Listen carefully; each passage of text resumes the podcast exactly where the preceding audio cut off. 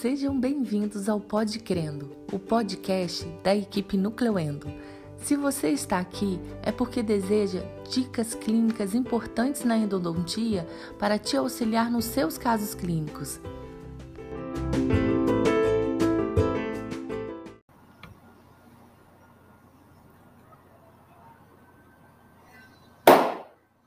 E aí, você, tudo bem? Tudo legal? Seja bem-vindo, seja bem-vinda. Você hoje aí no nosso Pod Crendo, podcast da equipe Nucleoendo, no nosso IGTV, IGTV da equipe Nucleoendo, IGTV meu, Nelson Barroso. E você estava achando que não ia ter conteúdo essa semana, né? Hoje é sexta-feira. Poxa vida, até agora os caras não botaram nada. Sexta-feira, 4 horas da tarde. Pois é, se enganou. É, gente, a semana está muito corrida, né? E, nossa, é tanta coisa, é tanta frente que tem hora que a gente fica meio perdido aqui com tantas coisas, assim, tantos projetos, tantas ideias, que chega uma hora que a gente desorganiza no tempo e no espaço, mas dali a pouco a gente retoma o compromisso.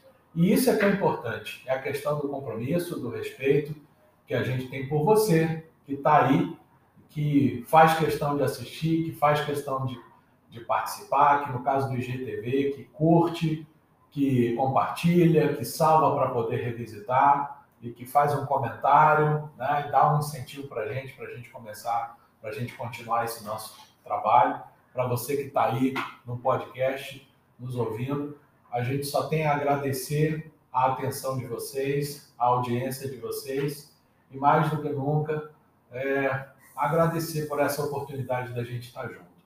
Eu estou fechando a semana de trabalho, mas extremamente agradecido por tudo que foi possível essa semana. E nada melhor do que fechar a semana com algo que a gente curte muito fazer, né? Fechar com chave de ouro. E é por isso que a gente está aqui hoje. E aí, a gente preparou para conversar. Eu quero conversar com você sobre uma situação que aconteceu comigo essa semana, que eu quero compartilhar com você de vivência clínica que eu acho que vale muito a pena a gente parar para pensar. Você já fez intervenção endodôntica e mesmo que seja a primeira intervenção de preparo ou a intervenção final de obturação, você já teve pacientes, já teve casos em que o paciente relata que o dente continua dolorido, que o dente continua sensível? que muitas vezes não é uma sensibilidade né, tão forte, não é uma dor descomunal, mas que é uma coisa que ele fica sempre lembrando, lembrando, lembrando daquele dente. Né? Aquela sensibilidade pós-operatória da endodontia. E aí muitos ficam né, se perguntando, gente, será que extravasou material? Será que destruiu, não destruiu? Será que foi irritação né, do, da solução irrigadora? Será que foi irritação pela técnica de instrumentação em si? Será que o instrumento foi lá fora e eu não, não me atentei, etc, etc, etc, etc. E aí eu acho que vale a pena é, a gente comentar um pouco sobre isso, porque é algo que sim acontece com a gente também, afinal de contas, não é porque a gente está muito tempo na estrada que a gente está isento, né? Só acontece com quem faz endodontia eu, no meu caso, faço todos os dias, então o universo é maior. E eu acho que cabe aqui, né, porque volta e meia a gente recebe esse tipo de relato dos nossos alunos via WhatsApp, nos nossos grupos de turma, etc e tal. E eu acho que vale a pena a gente fazer um, um comentário aqui muito importante sobre oclusão. Sim, oclusão. Oclusão, tá? É, eu estou cansado de ver muito endodontista por aí, muito especialista e muito aluno de pós-graduação e tudo mais, assim, se preocupar muito com a questão técnica da endodontia, com a cirurgia de acesso, com a determinação do comprimento de trabalho, com a, a direção de esvaziamento, né, a velocidade de esvaziamento, preparo químico, etc, etc obturação, tudo isso muito lindo, tudo muito maravilhoso. Mas o que, que esses anos de estrada mostraram para mim, têm mostrado para mim? Que a gente precisa ficar ligado, porque assim, embora a gente trabalhe numa área que seja uma especialidade, e aqui eu estou falando para os especialistas, mas você, clínico, que está fazendo a sua endodontia, você, graduando de odontologia, que está fazendo a sua endodontia, é, é importante a gente entender o seguinte: o paciente ele é um sistema complexo que interage, esse, que é formado por diferentes é, tecidos, por diferentes órgãos, e isso tudo interage o tempo inteiro. Então, eu não posso simplesmente separar o procedimento endodôntico do todo do paciente. É impossível. É óbvio que aquilo que eu vou fazer endodonticamente falando, focado na intervenção endodôntica, é óbvio que aquilo ali, de alguma maneira, tem uma interação com todo o sistema estomatognático e o sistema estomatognático tem, obviamente, a sua interação com todo o corpo. A gente tem que ter uma visão total da coisa, né? Tem que ter uma visão total do nosso paciente. A gente sempre diz isso aqui, isso é uma coisa que eu aprendi muito com a professora Rosi. O paciente não é um dente que senta na cadeira, que entra na nossa sala e senta na cadeira. Ele, na verdade, né, é um ser humano, um indivíduo, onde a gente vai fazer uma intervenção num órgão específico e óbvio que essa intervenção ela vai ter repercussões em diversos níveis é, desse complexo sistema que é o corpo humano.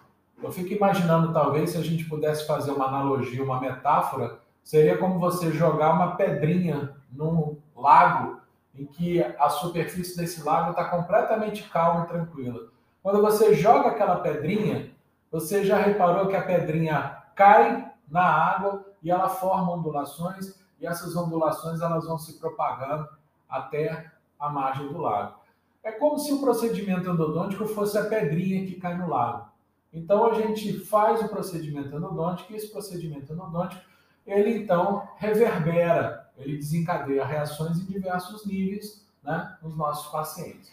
E aí uma coisa que a gente vem vendo ao longo dos anos é assim, o quanto é importante a gente aprender e entender de oclusão. Sim, oclusão não é só para quem, quem faz restauração, oclusão não é só para protesista, para implantodontista nem para periodontista. Oclusão é sim para endodontista, porque tem muito relacionamento das questões oclusais, muita interação das questões oclusais com o que a gente faz aqui no nosso dia a dia. Sim, não adianta você ficar pensando em toxina bacteriana, não adianta você ficar pensando né, em extravasamento de material, etc. e tal, se esse dente tem um contato prematuro se ele tem uma interferência em protrusão, em lateralidade, se ele tem uma interferência, por exemplo, em RC.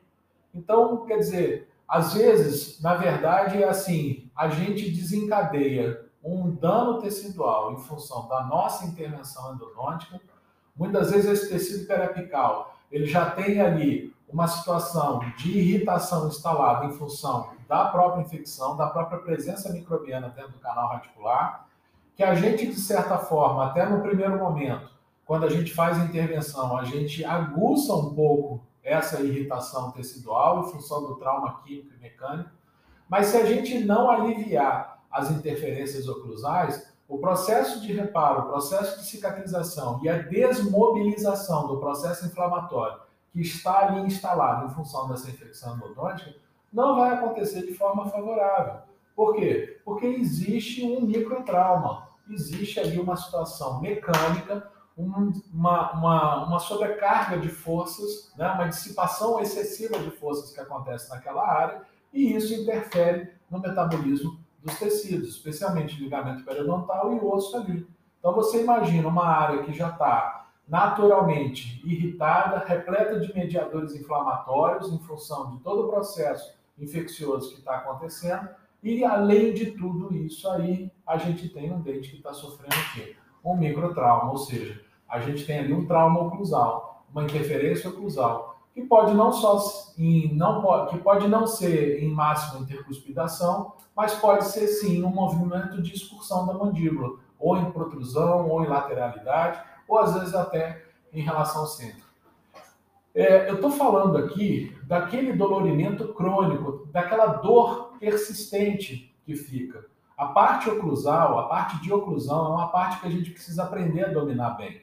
Uma coisa é você ter reações pós-operatórias agudas. Reações pós-operatórias agudas são reações essas que se instalam num período entre 12 a 24 horas pós a intervenção endodôntica. Essas reações, na verdade, elas nada mais são do que, é, eventualmente, certamente, a extrusão de irritantes de dentro do canal radicular, especialmente micro-organismos e as suas toxinas, que em função até do processo de limpeza, mais a própria irritação química, química e mecânica que pode acontecer, a gente tem a agudização. Eu não estou falando desse tipo de situação. Esse tipo de situação ele pode favorecer esse dente entrar em contato prematuro. Por quê? Porque eu vou ter, eu posso ter a formação de um grande edema apical ou de um edema considerável apical que extrui esse dente e que ao instruir esse dente, faz esse dente sair da linha oclusal dele e faz ele entrar em contato prematuro.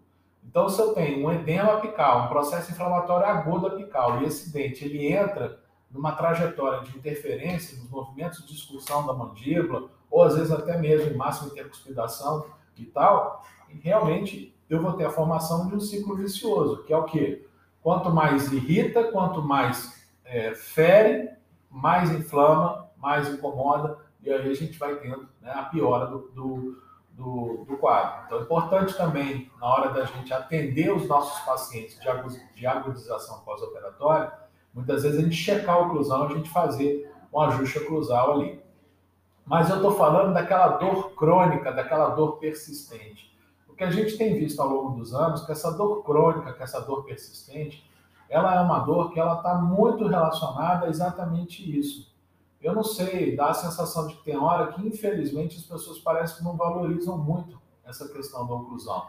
E eu faço aqui até o meia-culpa. Isso aí até 2018, mais ou menos, era uma situação também que, assim, eu até via uma certa relação da questão da importância da oclusão e tal, mas, assim, eu nunca tinha me atentado, propriamente dito, né, para o fato. Se vocês olharem até no nosso podcast, aqui no Podcrendo, tem um podcast muito interessante da professora Rosi, em que ela está falando sobre macrotrauma e sobre microtrauma, e ela discorre muito bem sobre isso aí. A professora Rosi é uma pessoa que tem uma compreensão muito ampla e muito profunda sobre esses, esses processos aí. Então, sobre a questão da oclusão. Então, em 2018, eu fui a Belo Horizonte, né, incentivado pela professora Rosi e pela professora Adriana, foi a Belo Horizonte fazer um curso de DTM. Foi o primeiro curso que eu fui fazer na minha vida fora da área de endodontia. E no início eu pensei nesse curso como assim uma oportunidade para entender um pouco mais sobre dor orofacial é, de origem não odontogênica, o que fazer, né, me ajudar no diagnóstico diferencial para eu poder entender e encaminhar aquilo que não é né, de âmbito da endodontia a resolução, foi até tema do nosso webinário dessa semana, esse diagnóstico diferencial entre dor de origem odontogênica e não odontogênica. E aí, a grande surpresa desse curso foi exatamente entender e perceber o quanto que a oclusão é valiosa e o quanto que a oclusão ela tem a sua contribuição no que diz respeito a essas dores persistentes pós-operatórias. Por quê? Porque ali eu consegui identificar uma situação e comecei a ficar ligado nos meus pacientes. E de vez em quando, pacientes que vinham com essa história de: ah, doutor, aquele dente que o senhor fez o tratamento de canal, ele ainda continua meio dolorido, é um dente que eu ainda mordo nele, sinto ele diferente, sinto uma pressão diferente nele. Muitas vezes, quando eu bato nesse dente, eu sinto que esse dente ele é mais dolorido do que os outros, ele é diferente em relação aos outros. E aí eu comecei a fazer o quê? Eu comecei a me lapidar em termos de técnica de ajuste oclusal. Comecei a ter um pouco mais de paciência, de senso de observação, de pegar carbono e colocar e fazer os pacientes, né?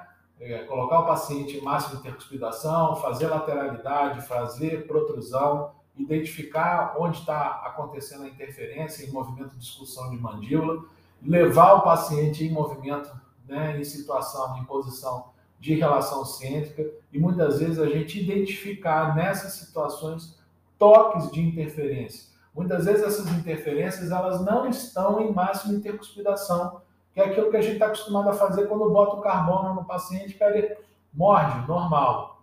Mas às vezes né, na excursão, às vezes lá na relação cêntrica, que em algum momento a gente sabe que quando a pessoa está falando, está conversando, a mandíbula se movimenta em todas as direções, né?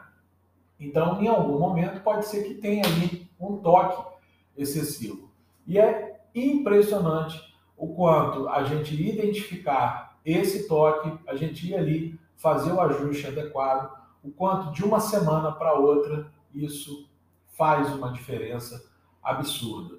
Então, assim, é, é uma coisa que realmente tem me chamado muita atenção. E aí, nos últimos anos, eu tenho treinado o meu olhar e quero aqui compartilhar com vocês o seguinte: os dentes que vocês forem fazer intervenção endodôntica, onde esse dente você ao examinar clinicamente, esse dente já mostrar para você que ele tem ali uma abfração, que ele tem ali uma lesão cervical não cariosa, fique atento com esse dente, porque esse dente ele é um sério candidato à sensibilidade pós-operatória. Por quê?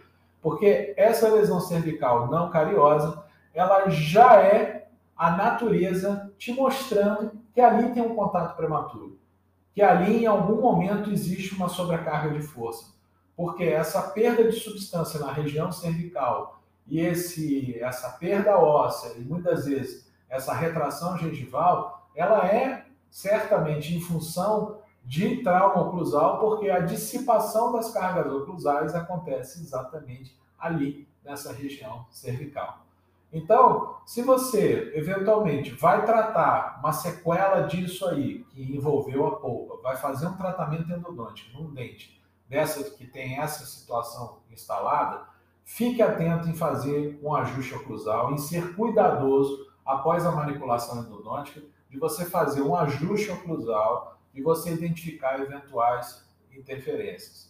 Porque esse paciente é um sério candidato à sensibilidade pós-operatória, à dor persistente crônica pós-operatória, em função de cargas oclusais excessivas, tá? E a minha sugestão para você é que você faça esse ajuste em todas as posições. Você coloque esse paciente em MH, em lateralidade, em protrusão, em RC, né? Se você é, não sabe como fazer, veja como fazer, procure fazer um curso ou peça para alguém te ensinar ou vem a, aprender com a gente. Mas assim, é muito importante no sentido de lapidar a sua habilidade, de, de lapidar os resultados que você é, alcança, que você tem para os seus pacientes.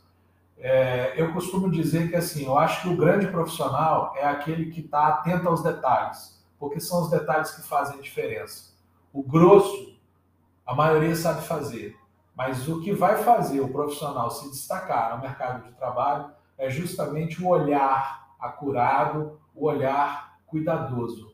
Então, é, é muito importante a gente treinar e desenvolver o nosso senso de observação. Ao longo dos anos, o que a gente vem vendo e experimentando e tendo como experiência é exatamente isso a gente vê que muita sensibilidade pós-operatória é facilmente resolvida com um bom ajuste oclusal. E olha, cá para nós, existem muitos colegas que, independente da especialidade que escolheram, às vezes até especialidades diretamente relacionadas à área restauradora, infelizmente não valorizam isso. Muitas vezes a gente recebe pacientes com coroas protéticas que a gente vê que tem é, contato prematuro em várias situações, né? Então, realmente, a gente precisa ficar ligado nesse detalhe. Porque é muito desagradável o que acontece é assim, às vezes o colega te encaminha o paciente e você faz o tratamento endodôntico, ele restaura e depois o paciente reclama para ele. Ah, o dente ficou dolorido depois do canal e tudo mais e tal. E quando o paciente volta para a gente aqui, né, entre aspas, fica meio que assim, ah, culpa do Léo, né, que o dente ficou dolorido, que o dente ficou sensível e tal quando a gente vai checar, a gente nota que tem interferência oclusal em movimentos de excursão da mandíbula e relação cêntrica. Então, a minha sugestão para vocês é assim: lapidem né, a técnica de vocês, observem esses detalhes. Dentes que forem submetidos a tratamento endodôntico, que já apresentarem para vocês sinais de microtrauma, como lesão cervical não cariosa, abfração né, desse, desse tipo assim, fica atento, porque são dentes que têm, é, que são sérios candidatos a essas dores persistentes. E outra coisa, obviamente, pacientes que já são naturalmente, que são bruxômanos, né? Os pacientes que fazem tanto o bruxismo cêntrico quanto o excêntrico, fazem só o apertamento ou fazem o bruxismo excêntrico, é, obviamente são pacientes que são candidatos sim a essas dores persistentes pós-operatórias. Então eu acho que vale muito a pena a gente ter um olhar treinado sobre essa questão oclusal, independente do fato de que a gente é endodontista. Isso interfere diretamente sim na nossa especialidade, isso interfere diretamente na qualidade daquilo que a gente faz, e isso muitas vezes por não ser tão bem olhado por nós mesmos, isso por não ser tão bem compreendido e dominado por nós mesmos, muitas vezes isso depõe contra até a especialidade. Porque às vezes pessoas ficam com a ideia de que assim, ah, o dente que tratou canal né, é um dente que fica com um dolorimento, então assim, pô, para ter que tratar canal, eu prefiro não tratar, remover esse dente, fazer um implante, que pelo menos eu não vou ficar com sensibilidade pós-operatória. Quer dizer, na verdade, o paciente faz uma leitura da situação, porque muitas vezes o profissional é que não deu a atenção adequada ao relato do sintoma. E uma coisa que eu tenho aprendido ao longo desses anos é o seguinte: eu acho que não tem essa coisa de que assim, ah, o paciente, né, ele quer só chamar atenção. A gente minimizar e desvalorizar aquilo que o paciente relata para a gente. Eu acho que assim, ninguém sente o que sente, né, porque está de sacanagem, porque está afim, porque. Não, alguma coisa ali tem que dispara, tem um gatilho que dispara. Então, eu acho importante a gente poder é, apurar o nosso olhar para a gente identificar direitinho o que é.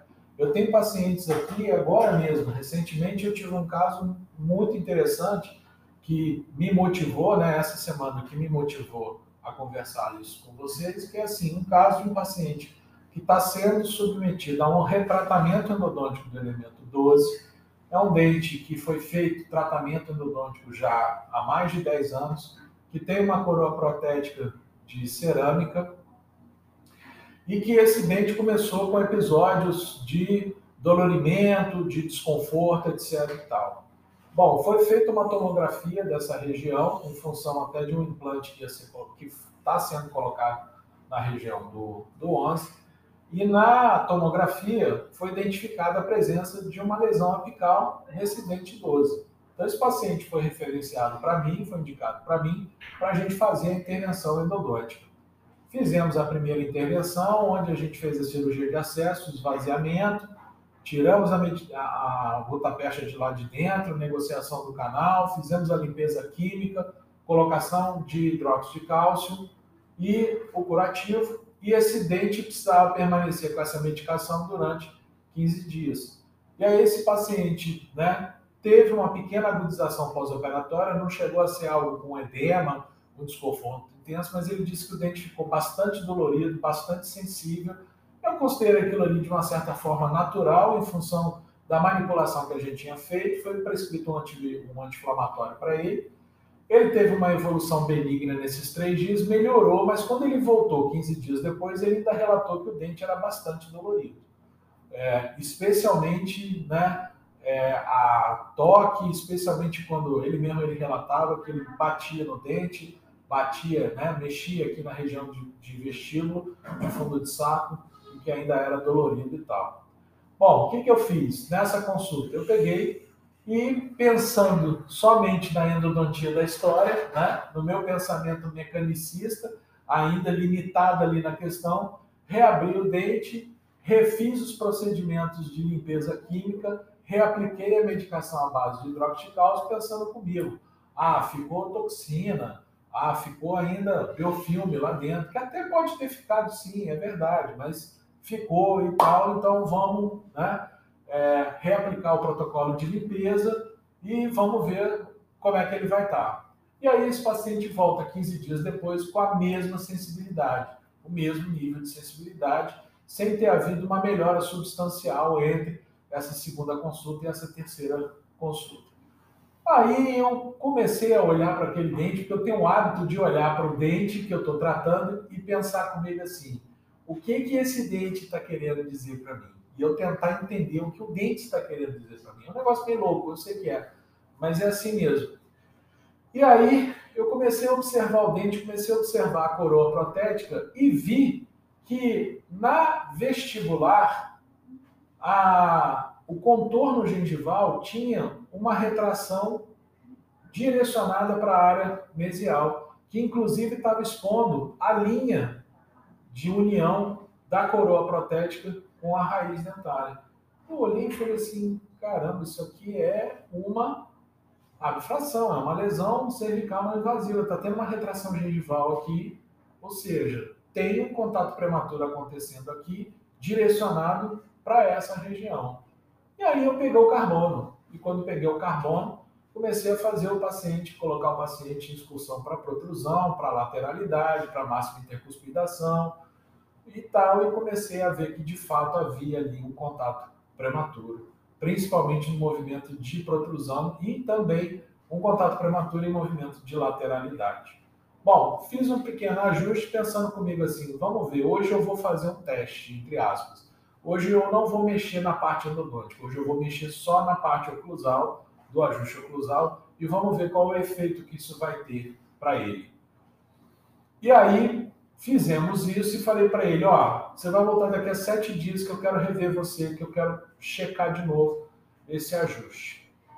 E quando ele voltou comigo agora essa semana, eu quando vi o nome dele na agenda, já confesso para você que eu já pensei comigo assim, ai meu Deus, né? Que será que vai ser? Será que vai, vai voltar ele de novo dizendo que o dente está dolorido? Né? O que, que eu vou procurar mais nesse cidadão? Sim, é verdade, a gente pensa isso, a gente também é ser humano. Né? E aí, gente, não tenho palavras para dizer que felicidade que foi quando ele sentou na minha cadeira e eu perguntei para ele: "E aí, fulano, tudo bem? Como é que tá? Como é que você passou?" E ele olhou para mim sério que me fez até inclusive ficar com o estômago gelado, porque eu já pensei assim: ai, ai, ai, vai disparar a metralhadora de lamentação. E ele olhou para mim sério e falou assim: doutor, melhorei muito. Melhorei demais da conta. O dente parou com aquele negócio de eu bater nele e ele ficar dolorido e parou de me incomodar. Eu estou impressionado. Palavras dele para mim. Mais impressionado fiquei eu quando ouvi essas palavras, né? Quase tive assim, né, um processo de entusiasmo e sair gritando, soltando foguete para tudo quanto é lugar, porque realmente não é uma pessoa muito fácil. Mas entendi porque ele não é fácil. Ele estava com dor, coitado. E uma pessoa que está com dor, ela está quimicamente, né, ativada no sentido de que assim ela não está satisfeita. Ninguém fica satisfeito com dor. E aí fiquei de bobeira um detalhe que estava passando desapercebido e que fez uma baita de uma diferença, tá? Então eu acho muito importante compartilhar isso aqui com vocês. Prestem atenção é, nos dentes, olhem para as coroas dos dentes e pensem assim: o que, que esse dente quer dizer para mim? Observem esses dentes e observem essa presença de retrações gengivais, observem a presença de lesões cervicais não cariosas porque tudo isso aí pode denunciar microtrauma, pode denunciar é, trauma oclusal e são dentes que são candidatos à dor persistente pós-operatória. Tá? É claro que os cuidados endodônticos precisam ser mantidos, precisam ser respeitados, mas além de todo o cuidado, a gente ficar atento em relação à parte da oclusão. Beleza? Então, esse é o nosso recado da semana. Fiquem atentos na oclusão. Vai estudar a oclusão sim, porque tem tudo a ver com o que a gente faz. Não fica essa limitado só na endodontia, não. Vai fazer a diferença na sua vida e na vida dos outros. Te agradeço aí a atenção. Semana que vem a gente volta com mais conteúdo. Dá um like aqui para você que está no IGTV. Dá um like, dá um incentivo para a gente aqui. Salva para você revisitar isso num momento que você achar melhor. Então compartilha com alguém que você acha importante compartilhar. Dá um incentivo para a gente aqui e fique ligado nos nossos eventos. Final desse mês, agora em agosto, a gente tem um curso de programação neurolinguística aqui em Volta Redonda, três dias de imersão, onde a mudança que você está querendo para sua vida está mais perto do que você pensa. A questão toda é você ficar ligado, ficar atento e vir fazer essa imersão com a gente. Temos especialização em endodontia começando, temos atualização em endodontia semipresencial começando, temos atualização 100% online também rodando. Estamos em tudo quanto é lugar, tentando fazer diferença na sua vida. Me ajuda a te ajudar, por favor, para que você faça diferença na vida dos seus pacientes. Beleza? Muito obrigado e boa semana para você. Bom fim de semana.